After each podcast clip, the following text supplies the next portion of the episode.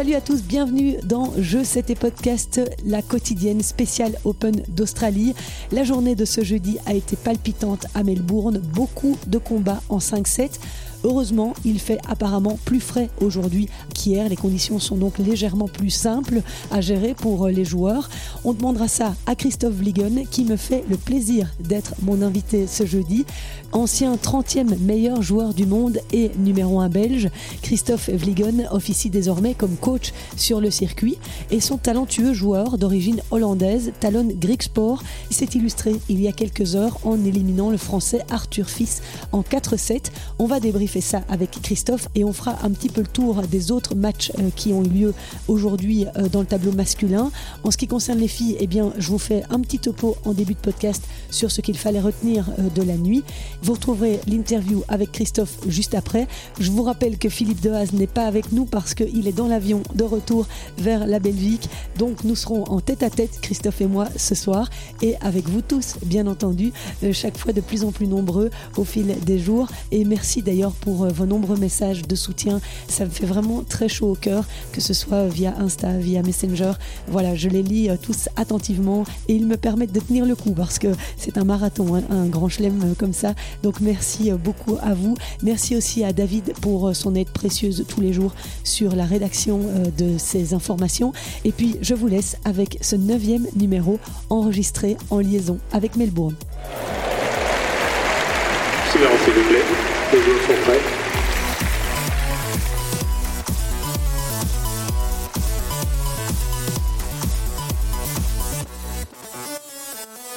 Je ne sais pas si vous êtes comme moi, scotché devant votre téléviseur, subjugué par euh, le spectacle complètement fou qui euh, vient de se terminer sur la Rod Lever Arena, mais euh, Anna Blinkova vient de signer l'exploit de ce deuxième tour. Cette joueuse russe de 25 ans a sorti la troisième joueuse mondiale, Elena Rybakina, mais de quelle manière?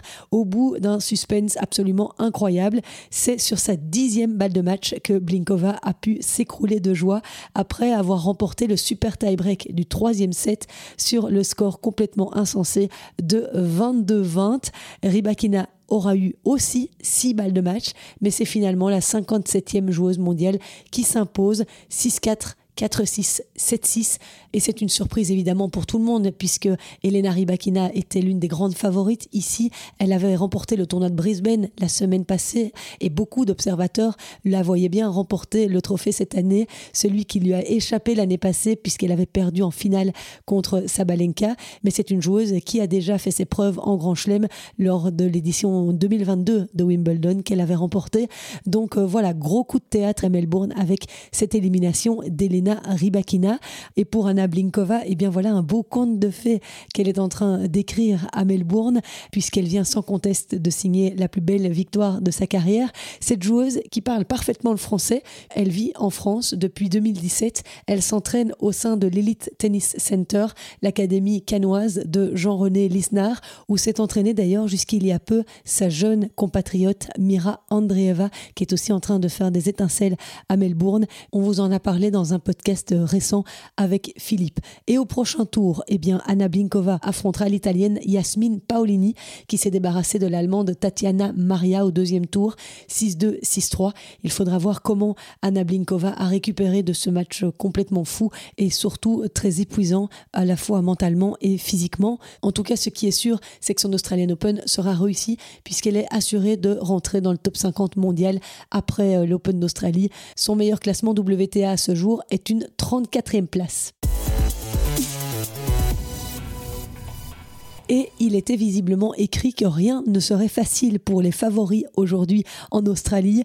Comme Zverev et rude chez les hommes, Iga Swiatek a eu très chaud ce jeudi. Elle a dû puiser dans ses ressources pour venir à bout de la finaliste 2022, l'américaine Danielle Collins, qui s'est montrée brillante tactiquement.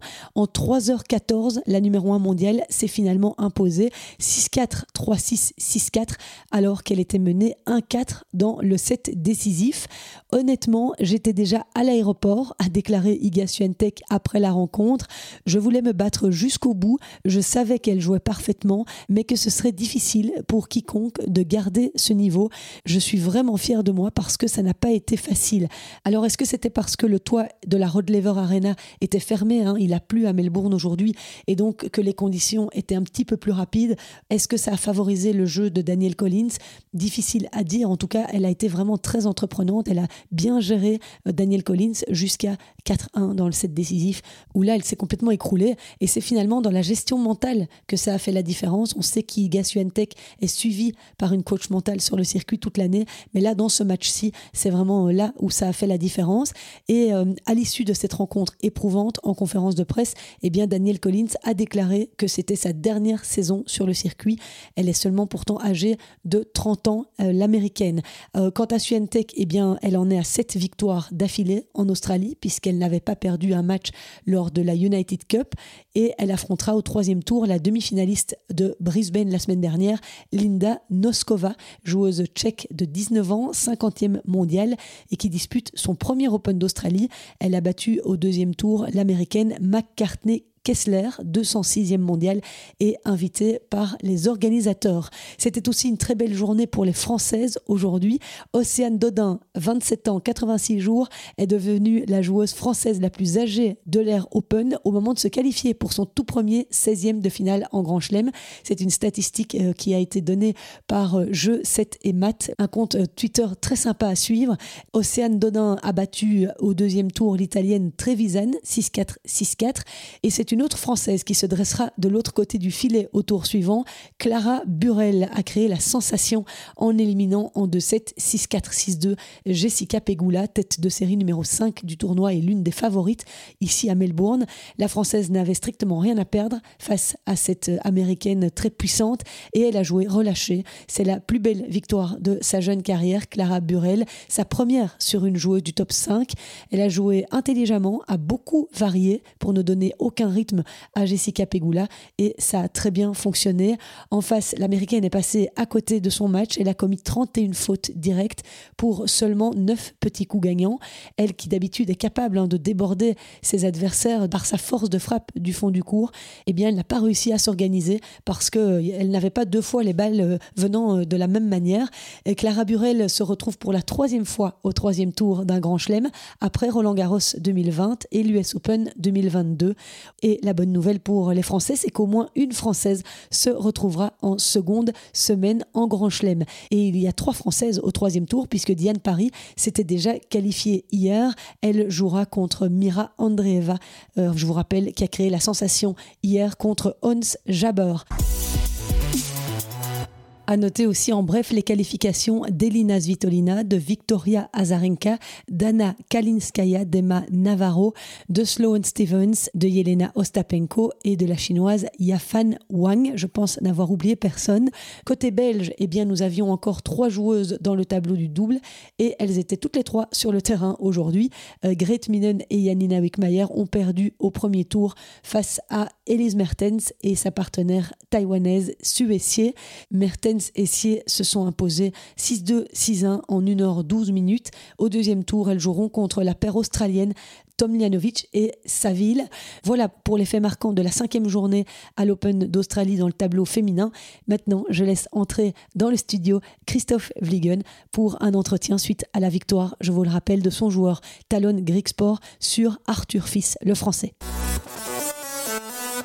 Nous sommes en compagnie aujourd'hui d'un winner Christophe Vliegen, enfin son joueur, a gagné aujourd'hui Talon Greek Sport. Euh, bravo, il est tard euh, à Melbourne, du coup, euh, Christophe, parce qu'il a joué jusque tard, hein, Talon? Bah Là, il est 22h, je viens d'arriver dans la chambre, donc ça fait deux heures qu'il a fini, mais là, la journée était plus longue que prévu avec la pluie qu'il y a eu un peu, on a dû attendre longtemps, donc un match de double qui a duré plus longtemps, c'est toujours un peu la même chose, donc mais voilà, après, euh, une journée comme ça, bah, on a plus ou moins l'habitude quand même. Alors, raconte-nous un petit peu cette magnifique victoire de Talon Greek Sport sur Arthur Fils. Donc, il a gagné 3-6, 6-1, 7-5, 6-4. C'était euh, mal embarqué et puis après, euh, ça s'est mieux passé? C'était mal embarqué dans le sens que l'adversaire jouait très bien. Talon n'était pas encore relâché à 100%. Il, cherchait un peu à avoir des bonnes sensations, alors que on lui demande, on lui demande en fait de plus faire attention aux sensations, mais essayer de gagner les points. C'est pas parce que tu te sens bien que tu vas bien jouer que tu, tu vas gagner le match. Donc, une fois que c'est un peu plus relâché là-dedans, c'était mieux. Maintenant, les conditions c'était compliqué, il y avait du vent. Euh, le terrain 6, c'est aussi un nouveau terrain où un côté il y a une tribune, de l'autre côté c'est un bar. Donc, euh, bon, ils mettent pas la musique, mais les gens qui sont au bar, bah, ils, sont, ils sont vraiment au bar. Donc, euh, il, y a des, y a des gens qui regardent évidemment, mais donc c'est aussi des, facteurs où on a dû prévenir à l'avance, on savait. Mais il a très bien géré ça aujourd'hui il y avait pas mal de vent qui tournait, donc euh, c'était important, qui servait bien quand même, parce qu'en plus, il avait perdu contre lui à l'US Open euh, en 5-7. Donc euh, aujourd'hui, il a très bien servi aussi, même si quand il perdait le premier set, il avait très bien servi. et après, là, il a vraiment bien géré. aujourd'hui, il a vraiment bien géré les, les choses qu'il devait gérer. Tu parles des conditions météo. Apparemment, il fait 10 degrés en moins qu'hier oui, oui, il a fait froid aujourd'hui. on voyait que je suis, je suis en survêtement là. Donc, à euh, froid, on se comprend, parce qu'en Belgique, je sais euh, qu'il ne fait pas chaud du tout. Mais on se comprend, il a, dû faire, euh, il a dû faire 15 degrés ce soir. 15 degrés avec le vent. Donc, en fait, oh non, je veux dire, il faut faire rentrer 15 et 20 degrés, mais on a l'impression qu'il fait vraiment froid avec le vent. Donc, les autres jours, il faisait chaud, mais il n'y avait pas de vent. Aujourd'hui, il y avait vraiment du vent. Donc, le vent était vraiment frais. En plus, le vent qui tournait un peu de tous les côtés. Donc, c'était vraiment pas évident pour les joueurs. Arthur Fils s'est un peu frustré, tendu à un moment donné? On a vu qu'il s'énervait. Bah oui, il s'énervait parce qu'il sentait bien que le, match euh, lui glissait un peu des mains. Donc, euh, on a essayé d'adapter un peu pendant le match, euh, un peu tactiquement certaines choses et ça a payé. je ne vais pas dire dès le début qu'on a changé quelque chose, mais euh, je pense qu'il a été surpris de, des changements qu'on a fait. Lui, il n'a pas trouvé la solution directement. Donc, ça nous a permis, surtout à Talon, d'être bien en jambes et d'être un peu plus agressif malgré le vent. J'ai demandé d'être beaucoup plus agressif. Il euh, vaut mieux tenter quelquefois un peu trop que pas assez. Donc, euh, j'aime pas le, j'aime pas quand Talon joue pour ne pas perdre. Je préfère qu'il joue pour gagner. Et donc, c'est ça qui a été le, le, discours après la perte du premier set, c'est soit plus agressif, bah, c'était déjà le discours il y a deux jours, c'était le discours euh, avant le match aussi, mais après, euh, un joueur ne euh, réagit pas tout le temps directement.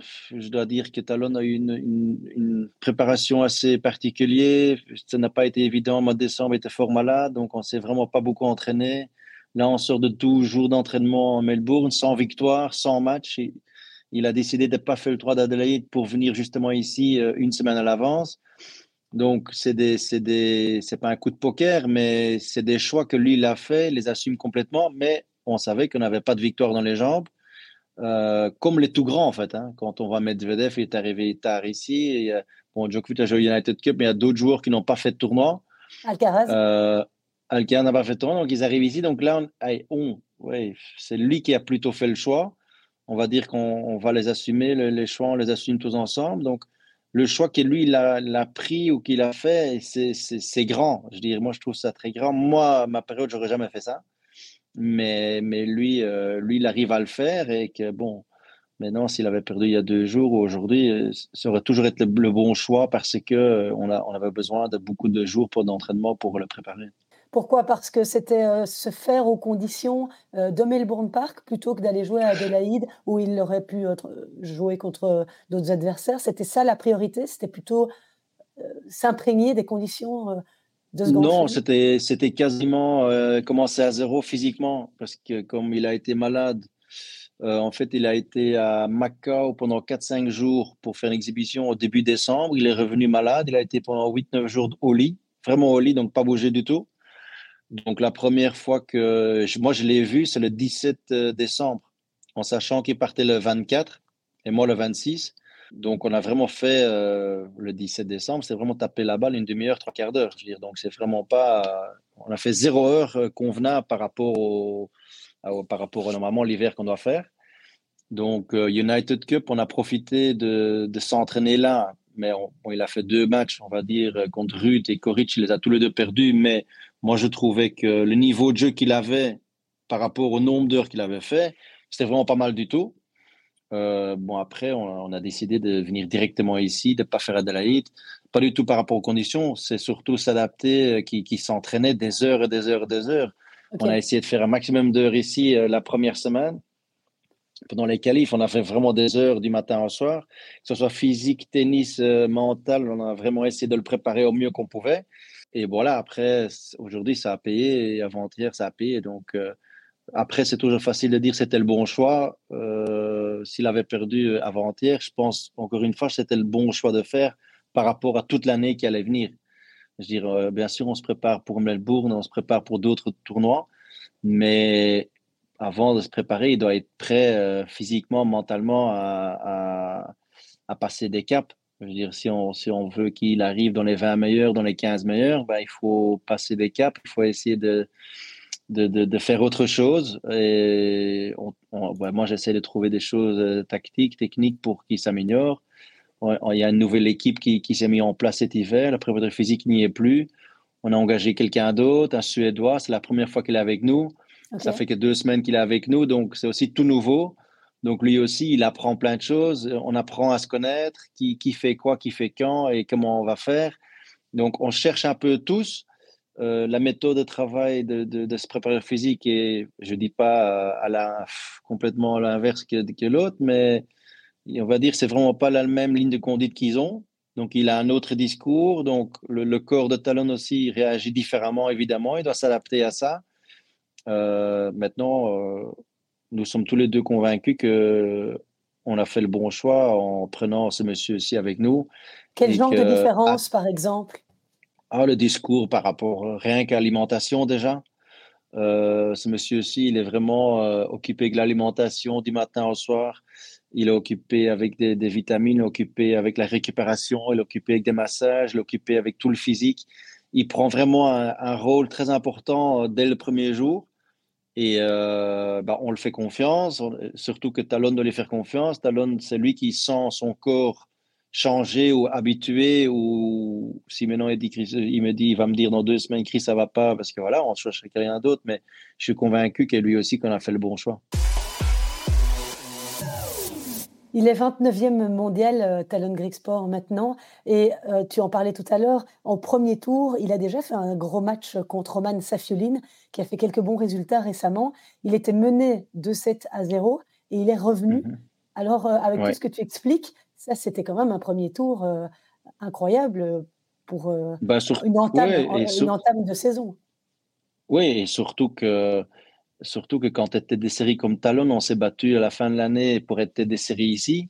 Euh, si le premier tour, on joue numéro 36 au monde, le deuxième tour, on joue numéro 35, je veux dire, c'est pas ça que c'est ça qu'on c'est pas ça qu'on préfère. Maintenant, il a après, c'est toujours facile, mais il a prouvé qu'il a le niveau pour. Mais bon, il revient de loin, tout à fait. Quand il était 2-7-0, le seul consigne que j'ai pu lui donner, bah, essaye d'abord gagner tes jeux de service. Euh, on pense même pas au retour. D'abord, tu te focalises sur tes jeux de service. Si tu arrives à mener 1-0, 2-1, 3-2 4-3, bah, peut-être à un moment que ça va tomber. Bah, c'est tombé côté brique du troisième set. Ça s'est mis un peu de son côté. Quatrième set, ça s'est vite passé parce qu'il a breaké tôt et que ça s'est bien passé. Et au cinquième set, il a dû sauver cinq balles de break. Il a dû être euh, mentalement très courageux, très, très fort. Et ça a payé à la fin. Donc, après quatre heures de match, ça a payé. Mais c'est vrai qu'après 1h10, on croyait que l'avion, euh, on allait vite être dans l'avion. Mais comme quoi, euh, on est maintenant trois jours plus tard et au troisième tour. Et la vie est de nouveau belle, on va dire. Alors qu'il y a deux, trois jours, on pensait, oula, ça va être quelque chose ici. Ça se joue toujours aussi sur un brin de chance, hein, il n'y a rien à faire. Ah bien sûr, mais moi je dis toujours que c'est toujours un peu de chance, il faut être courageux, il faut rester dedans, essayer. Euh, et voilà, à un moment donné, la chance tourne quand même un tout petit peu. Je veux dire, euh, l'année passée, quand, quand, je vois, même s'il a fait une année incroyable, il était souvent du mauvais côté. En parlant de mauvais côté dans, dans les tirages, souvent il a eu Calcaraz dans son, dans son truc, il a eu Djokovic deux fois tôt dans le tournoi, je parle. je, pense que Talon veut bien aller jouer en demi-finale, mais, mais bon, pour arriver en demi-finale, euh, il faut déjà battre d'autres. Mais donc, maintenant, la chance tourne. Je pense qu'il provoque un peu la chance euh, en se battant, en restant dedans. L'autre, c'est un peu crispé et ça peut tourner.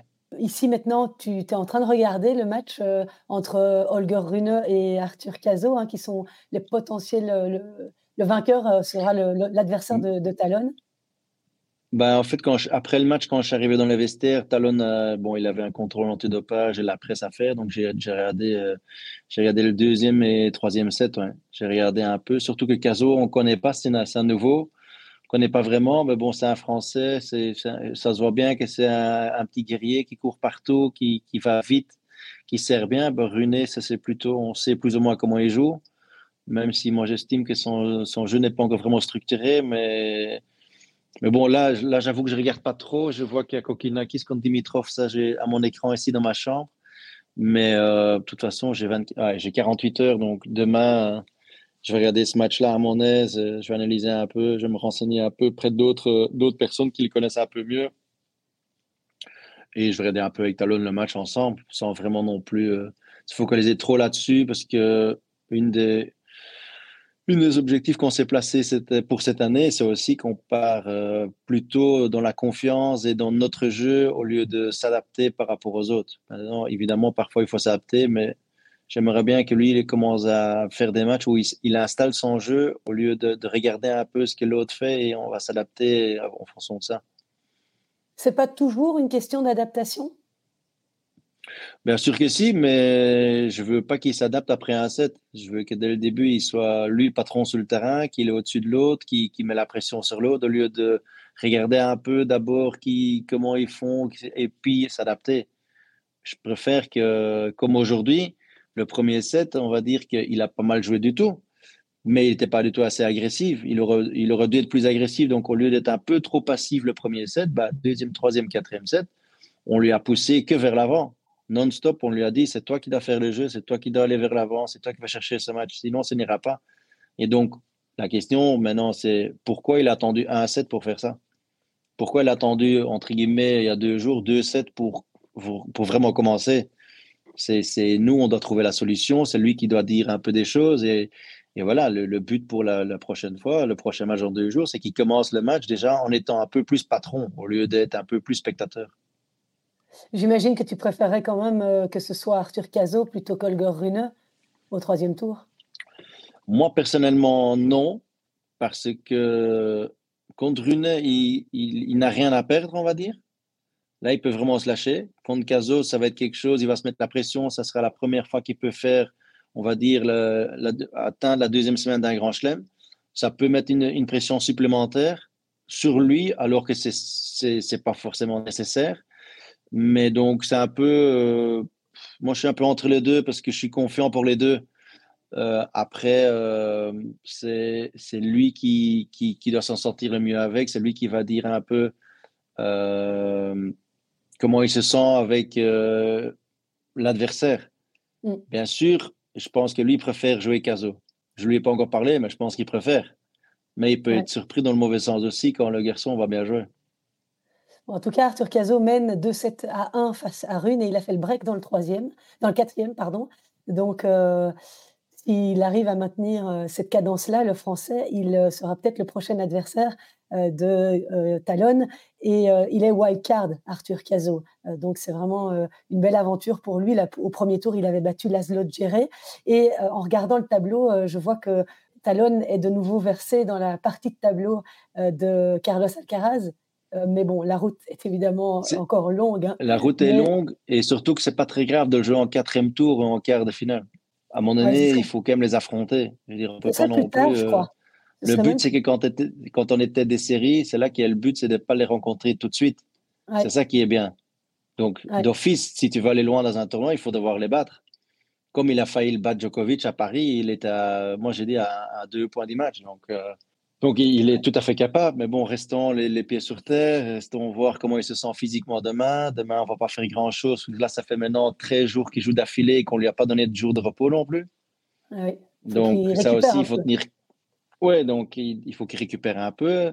Lui, il avait déjà envie de jouer demain pendant une heure. On lui a dit non, on joue pas demain, on fait rien, on va se soigner, c'est tout. Donc, c'est aussi trouver l'équilibre là-dedans. Euh, lui, il doit se sentir bien son corps doit réagir aussi. Vu qu'on a changé un peu la méthode de travail, bah, c'est aussi ça qu'on cherche maintenant.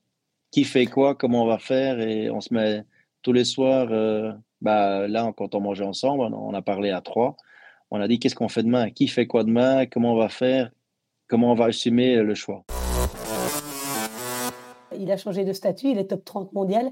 Tu sens ce changement dans la manière dont il est considéré? Parce que Philippe nous en a pas mal parlé la semaine euh, dernière. Et donc, c'est intéressant d'avoir ton point de vue, toi qui as un joueur qui est tête de série. Bah écoute, euh, oui, mais c'est pas depuis maintenant. Je pense que c'est déjà depuis euh, Wimbledon, cette période-là, quand il a gagné Rosemalen le tournoi. Wimbledon n'a pas très bien joué, mais tu étais des séries. Quand tu fais finale à Washington, après tu étais des séries US Open. Donc, les, joueurs ou le public ou les, coachs, ils ont vu que c'est pas quelqu'un qui, vient pour une semaine par an, deux semaines par an. Ils ont vu que ces garçons-là, s'ils continuent à travailler comme il fait là, s'il continue à investir dans sa carrière comme il fait là, c'est quelqu'un qui va y rester. Euh, et il va aller plus haut. J'en suis convaincu. Je pense que maintenant, les joueurs, bah, avec les quatre jours qui viennent de se passer maintenant ici, les joueurs vont encore le redouter un peu plus dans le sens que tout le monde voit le tableau, tout le monde lui a dit Putain, t'as vraiment pas de chance avec ton tirage, tout ça. Mais non, c'est peut-être pas de chance avec le tirage, mais il s'en sort. Il est là, il est toujours là, donc tout le monde va aussi voir maintenant. Quand tu es mené 2-7-0, tu gagnes 3-7 à 2, c'est fort. Quand tu es mené 1-7-0, tu gagnes 3-7 à 1, les, les, gens le voient. L'année passée, il a gagné 6 euh, matchs seulement quand il avait perdu le premier set. OK. Donc, c'est pas grand-chose c'est pas énorme. C'est pas énorme. Aujourd'hui, il en a déjà deux. On est, on va dire, le 15 janvier, plus ou moins. Il en a déjà deux dans, dans sa poche. Et c'est 2-7-0, 1-7-0 et pas contre n'importe qui. Donc, c'est aussi ça qui va faire que les joueurs en face ou les, les, les coachs, ils voient comment il est là. Il, il, est, oui, il se fait respecter, un, par sa personnalité, est-ce que c'est un gars charmant, mais deux, aussi sur le terrain. Maintenant, bien sûr, on peut s'entraîner avec les meilleurs tout le temps. C'est plus facile quand on a le numéro de téléphone. Oui, bien sûr, c'est plus facile quand on a le numéro de téléphone.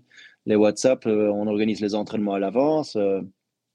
quand tu fais des bons résultats comme ça, faut jamais oublier que les, les, meilleurs, ils veulent aussi savoir ce qui se passe euh, sur le terrain. Ils veulent taper avec lui, ils veulent voir ce qui se passe. Ils ont vu que à Paris, il était à deux points de Djokovic. Ils, ont vu les victoires sur, pendant l'année, les enchaînements qu'il a fait. Donc, c'est plus facile, oui, évidemment. Avec qui vous vous êtes entraîné, par exemple?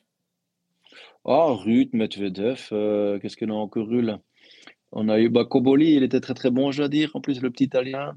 Euh, là déjà, on a préparé déjà la semaine d'entraînement pour Rotterdam, par exemple, alors qu'on est à Melbourne. Donc on est déjà occupé à regarder Zverev, on a tapé avec lui à United Cup aussi. Donc je veux dire, aujourd'hui, je dis pas qu'on a toujours le choix, mais quand même souvent, je veux dire, euh, c'est rare que quelqu'un dit que ça ne va pas, sauf s'il a déjà tout prévu. Donc, euh, c'est pas qu'ils disent qu'ils veulent pas taper avec nous quoi, ou avec lui. Ouais. Euh, et par rapport au reste du tableau, euh, Christophe, est-ce que tu suis assidûment ce qui se passe à Melbourne? Est-ce que tu as vu un petit peu Tu veux que je parcours avec toi un petit peu ce qui s'est passé aujourd'hui Donc, il y a bah, justement, yeah. t'en parlais. Oui, bien sûr, aujourd'hui, j'étais dans le vestiaire, vu qu'il a plu ici, donc j'étais dans le vestiaire, j'ai vu Zverev qui, s'en sort. J'ai vu, je trouve qu'il s'en sort pas parce qu'il jouait le terrain à côté de nous, et derrière nous. Donc là, on a vu le score avancer. Euh, j'ai vu Ruth qui s'en sort, il a fait un très bon match, ça j'ai vu. Qui a perdu hier? Ah non, non, c'est Djokovic qui s'en sort bien, moi je trouve, contre Poprine. il s'en sort très très bien au troisième set. Là, il était pas, il n'avait pas l'air d'être en grande forme hier. Euh, il n'avait pas l'air d'être lui-même. Donc, je vois des matchs, mais par contre, euh, je ne vois pas du tout le tableau. Je ne sais pas. tu, m'as dit, tu m'as dit qu'il est de côté euh, Alcaraz, mais je dirais tant que c'est pas Alcaraz, tant que c'est les autres, voilà. Mais euh, ah ouais, tu n'as pas regardé le tableau du tout. Non, jamais. Je regarde jamais le tableau. Je regarde juste le tableau de talon. Je vois juste les adversaires à talon et je fais match par match et, et voilà quoi. ah merde, je ne sais même pas si. Non, non, pas, non, pas du tout. C'est pas grave. Je veux dire non, c'est pas grave du tout. Mais maintenant, je viens d'apprendre qu'il est en haut du tableau. Alors, si c'est. Non, Alcaraz, il est en, bas. voilà, deuxième tête, donc il est tout en bas. Donc, je ne savais même pas. Bon, mais je ne regarde pas le tableau. Je, sais qui est encore dans le, dans le, tournoi, mais il ne faut pas me demander contre qui je joue maintenant. Je n'ai aucune idée. Ou qui euh, c'est le Kesmanovic contre qui il joue. J'ai aucune idée. Ça, j'arrive au club demain, je regarde un peu sur les écrans qui joue contre qui et je regarde un peu euh, quelques jeux d'un, quelques jeux de l'autre euh, à la télé, c'est tout. Alors, c'est passé pour Hugo Humbert aussi, qui a battu le chinois Zhang. Zhang. oui, là, j'étais encore au club, ça, c'est vrai. Qui est, il, joue vraiment bien, hein, ce, chinois qui ne cesse d'évoluer ces deux dernières saisons. Il est aux portes du top 50 maintenant. Oui, mais c'est un, bon joueur aussi. Il est grand, il est costaud. C'est un gars qui a gagné les Jeux Olympiques asiatiques, là. C'était en octobre, je crois. Septembre, octobre. C'est un, garçon qui, qui s'entraîne bien, c'est un garçon qui s'entraîne dur, mais il a perdu contre Humbert, je crois, non? C'est pas ça? Oui. Ouais, c'est ça. Lui, il joue bien aussi, lui. Il a fait vraiment une bonne saison aussi. Gaucher, joue très, très bien. De toute façon, quand je vois, c'est pas compliqué aujourd'hui, quand on va regarder les matchs de tennis ou les résultats, les scores des matchs d'hommes, mm-hmm. ben, les matchs sont tous serrés. Oui. Je dirais, le nombre de fois que c'est 7-6 au cinquième set ou des, des tie-breaks dans, dans 2 sets sur 4 ou même quand c'est 3-7-0, c'est jamais. Euh, ouais, j'ai vu Fritz hier, il a joué contre Hugo Gaston 6-0, 6-3, 6-1, mais Hugo Gaston, c'est vraiment. Il était un peu. Je pense qu'il était lucky loser, truc comme ça. Donc lui, il n'a vraiment pas l'habitude encore de jouer à ce niveau-là. Ouais. Mais en général, tous les matchs sont tellement serrés, il faut vraiment être prêt à toujours être 100%. Tu n'as vraiment plus un tour, entre guillemets, facile, ça n'existait pas. Oui, justement, aujourd'hui, il y a eu beaucoup de matchs en 5-7. Euh, tu l'as dit euh, tout à l'heure, Zverev, euh, qui s'en est, sorti pendant, contre Lucas Klein. il y a Cameron Norrie qui a mis 5-7 pour se débarrasser du qualifié Zepieri. Il y a Tommy Paul qui a eu besoin de 4-7 contre Jack Draper. Et, ah je ne connaissais pas le résultat, ça. Celui-là, je ne savais pas que le résultat. Oui, euh, il y a juste Nino Borges qui s'est qualifié facilement aux dépens euh, de Davidovic Fokina en 3-7, 7-6, 6-3, 6-3. Et euh, Emma Alcaraz a perdu un set contre Sonego, puisque voilà, il a, il a emporté au, tie-break du quatrième. Donc, comme tu dis, tout est, est très serré. Quoi. Oui, tout, est très serré. Et puis, il n'y a pas de tour facile. Je veux dire, les conditions ici, ça change quand même régulièrement le vent, un peu de pluie, puis il fait chaud. Si maintenant, dans deux jours, il fait 35 degrés, c'est plus les mêmes conditions qu'aujourd'hui, on va dire. Je pense qu'ils annoncent la semaine prochaine, ils, annoncent tous au-dessus de 30 degrés. Mais bon, ça, on ne regarde pas encore la semaine prochaine. Euh, mais ça, c'est vrai que les conditions vont être complètement différentes. Comme aujourd'hui, par exemple, vu qu'il a plu euh, un peu, bah, sur les grands terrains, ils ont fermé le toit. Euh, les garçons comme Rude, ils ont joué en indoor aujourd'hui. Indoor, conditions parfaites, pas de vent, un peu d'airco. Euh, alors qu'on va dire Talon et Arthur Fils ou d'autres se trouvent, ils ont joué sur un plus petit cours, en plein de vent, soleil, ombre sur le terrain. Donc ces conditions-là sont bien plus dures pour quelqu'un qui a joué au jeu sur le central. Mais bon, ceux qui sont sur le central, une raison pourquoi ils sont là, c'est qu'ils sont meilleurs, ils sont un peu plus protégés. C'est comme ça. Et c'est quoi son passé euh, en Grand Chelem, en deuxième semaine de Grand Chelem, Talon? Vous avez déjà expérimenté ça Jamais. Euh? Non, c'est hein? la... Là, l'année passée, ici, il avait fait troisième tour, mais je n'étais pas avec encore, parce que j'ai ouais, commencé officiellement après ici, il y a un an. Euh, donc, il a fait troisième tour ici, il fait deuxième tour à Roland, premier tour à Wimbledon, premier tour à l'US Open. Donc, il n'a vraiment pas été performant au Grand Chelem. Ça aussi, c'est un objectif pour les années à, venir, c'est qu'il doit être beaucoup plus performant dans les matchs en 5, 7, 4, 7. Et bon, les Master Series, il doit s'améliorer. Euh, il, a, il, a, gagné juste euh, à Paris deux tours. Il a gagné un match à Indian Wells, c'est tout. Le reste, c'est des premiers tours. Donc, quand mon année était 21 au monde, sans, sans résultat en Grand Chelem, sans résultat Master Series, c'est compliqué de faire mieux au niveau classement. Donc, c'est là que cette année aussi, les objectifs vont un peu changer dans le sens qu'on va peut-être faire moins de tournois, mais les tournois qu'on va arriver, ben, on va essayer d'être prêt à 100%. Tu regardes un peu les filles aussi? Euh, Oui, quand il a plu tout à l'heure, j'ai vu, euh, j'ai vu jouer qui? La question piège du jour. ben non, parce qu'en plus j'ai regardé, j'ai vu un match. Ah ben j'ai vu Collins euh, perdre contre Swiatek, j'ai vu qu'elle menait 4 1 au troisième set la Collins, c'est pas ça? Elle s'appelle Collins, je crois, non? Oui, Daniel Collins. Swiatek a eu peur. Ah, voilà. Oui, c'est ça, c'était 4 ans au troisième set, ça, je sais. Mais sinon, non, je ne regarde pas vraiment. Encore une fois de plus, c'est aussi très bizarre, c'est que dans les vestiaires ici, tu as plein d'écrans télé, on va dire les vestiaires hommes, bah, on va dire que les matchs femmes ne passent pas vraiment à la télé. Ah on peut changer la chaîne comme on veut, donc on met toujours des matchs d'hommes. Et donc, il y a 4-5 écrans, il y a 4-5 matchs qu'on regarde. Et puis aussi, on essaye de passer le moins de temps possible au club, dépenser le moins d'énergie possible, parce qu'on sait très bien que si on va loin dans le tournoi, ben, l'énergie, on faut en garder. Là, maintenant, pour l'instant, Talon, il se fait soigner dans, la chambre par les kinés, il va se faire masser, il va se faire étirer, donc lui, on est occupé. On ne le fait plus au club. Il y a trop de monde au club du matin au soir, bonjour, dire bonjour, au revoir à tout le monde, parler, qui fait quoi, ça a été, oui, chouette, baigné, bravo. Donc, à un moment donné, il faut faire des choix et, surtout essayer de, garder le, niveau d'énergie. Ouais. Bon, je ne vais pas te demander un pronostic euh, chez les femmes alors. Euh, bah écoute, y a, je pensais qu'il y avait qu'une euh, qu'une vraiment qui est favorite, c'est Suatec, non? Je ne sais pas. Non, Riba, Ribakina, elle a gagné ou elle a perdu? Il y a Ribakina aussi. Euh, écoute, elle est en train de jouer pour le moment. Et euh, elle a. Eh ben non, voilà. Elle, est dans le tie-break du troisième. Donc elle est malmenée. Ah, ah mais c'est balle, de, balle de match pour Blinkova contre ah, Ribakina. Ça, ce serait vraiment la grosse surprise. Le, super tie-break va se terminer.